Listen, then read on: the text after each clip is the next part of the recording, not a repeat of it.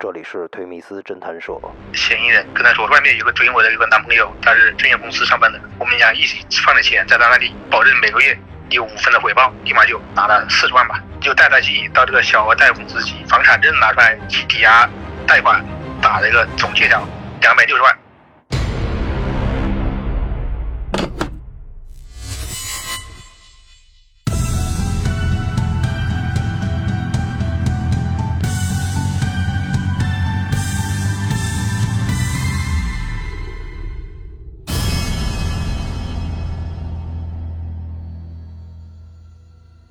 中一个就是我们被骗的最惨的一个人，这个人呢，当地的一个烟草局的正式员工，家境比较好，他前夫也是我们公安局的，就这个烟草局的要比他大上差不多快十岁了，但是这个受害人是非常单纯的一个女的，他们就真正的发展好闺蜜的，天天在一起，一起吃饭，一起喝茶，一起逛街。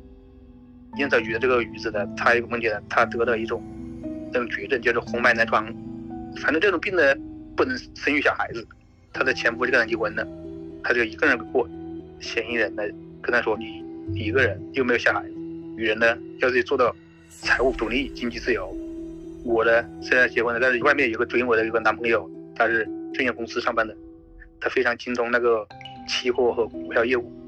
我们俩一起放的钱在他那里，保证每个月有五分的回报，也算我们朋友一场。然后。”这个烟草局的就回去跟他母亲讲，他母亲说啊，你还真遇到贵人了，这这种好事情。但是好好，然后他们家里立马就拿了四十万吧，给这个女的。这个女的当时也表现的非常讲信用，每个月就提前就把利息就送过来了，极大的取得这个受害人的信任。他还让自己的女儿认了这个女的做干妈，这样他们的关系就更加亲密无间。在这之后呢，他又以其他的理由，什么一起炒房子啊。车位呀，投资他自己好朋友的酒店的名义啊，就不停的找他借钱。后来这个受害人家里，包括他父母的积蓄全部被借空之后呢，他还没放过他，就带他去到这个小额贷款公司去，叫他家把他的房产证拿出来去抵押贷款。他就跟他说，你贷款的利息我来还。这样他又信了，又把房子拿去抵押贷款，贷了四十万。然后呢，又叫他无担保的用征信去。贷了二十万，他还没放过他，他就说这银行去办个白金信用卡，信用卡里面套现，又套了十万出来，全部给他，累计之后呢，跟他打了一个总借条两百六十万，实际他只是借了本金只是一百六十万，保证说最后还的时候，底下资本涨了这么多，收益这么大，都是假的，都是骗局。嗯，他不光骗了他这一个人，这个人最惨的，他还骗了好几个人都在身边的，包括那个电子两个老板嘛。一人被骗了一百多万，然后他的同学都被骗了。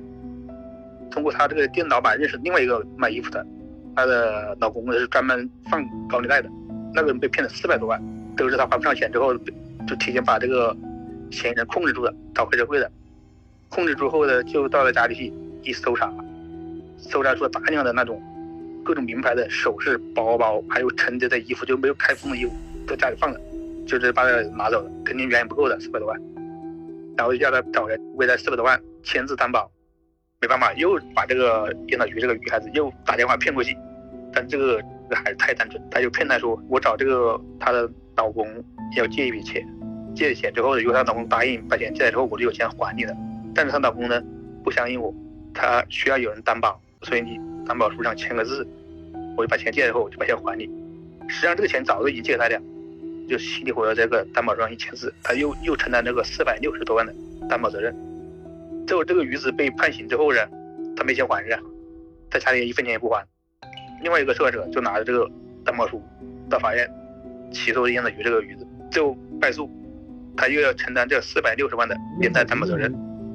我把这个女的抓在当天，是他主动说的，他也想跟那个烟草局的和女的见一面。这个这个女的当时她是流下眼泪的，当面说说对不住他，但是呢，她不承认这是骗她去签字的事情有关，是她自愿去签的。等于她道完歉之后，最后选择了牺牲她这个闺蜜，因为她怕这个最大债主的老公有手段嘛，是吧？所以她宁愿把这个债务转移到这个人手上去。这样当时我流出眼泪来，会，她实际上还是为自己着想。真是，所以这个人其实是一个彻头彻尾自私自利的这么一个犯罪分子。对，还有他说有个证券公司的男朋友追他嘛，我们找这个男朋友调查的，确实是的。但是这个人呢，他不是做这个股票期货业务，他是证券公司的一个电脑程序员，也是非常惨，被骗得非常惨。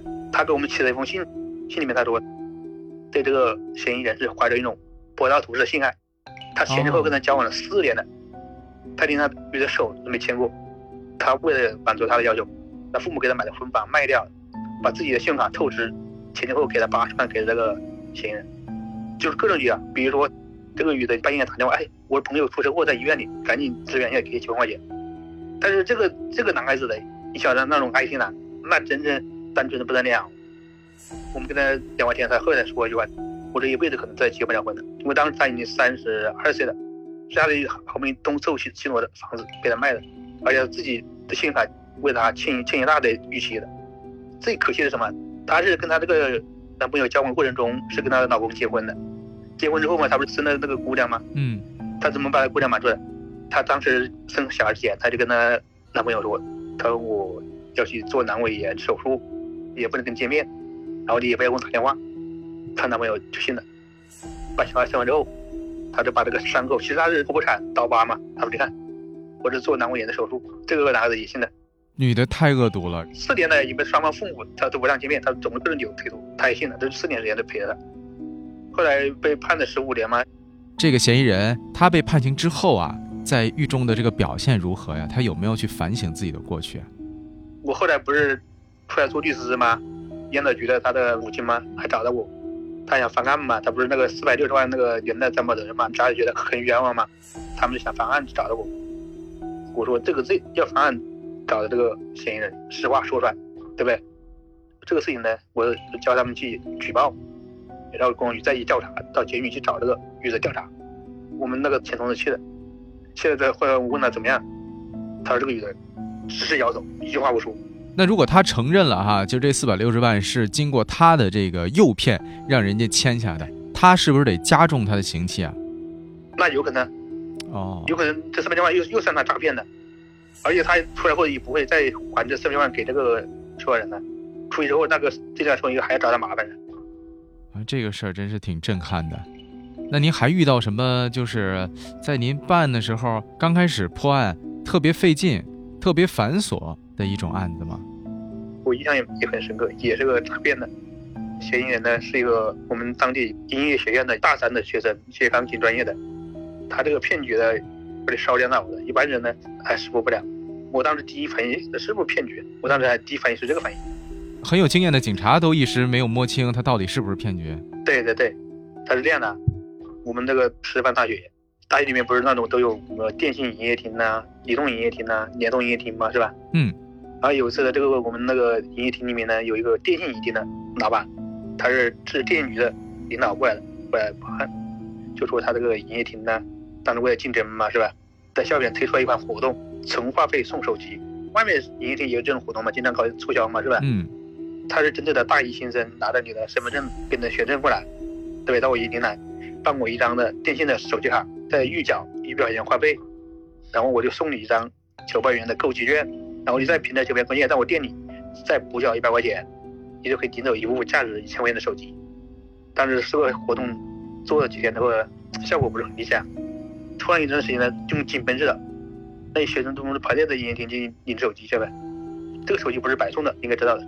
他们是还是有要求的，他要求这个新生呢跟这个营业厅呢签一份协议，就说你要保证你用我的电信号要一直用到大学毕业，中途不能欠费停机，每月有最低消费应该是四十还是五十块钱，然后你要违反的话，我就有权起诉你，要你承担，要归还我这一千块钱的这个手机。这个紧绷活动结束之后呢，他们就再次查这个，就发现这些号了好多就都没用，华北都没用。然后呢，这些手机呢，他们一查，发现好多流失到外地去了。按道理说，手机应该在校园内用啊，对不对？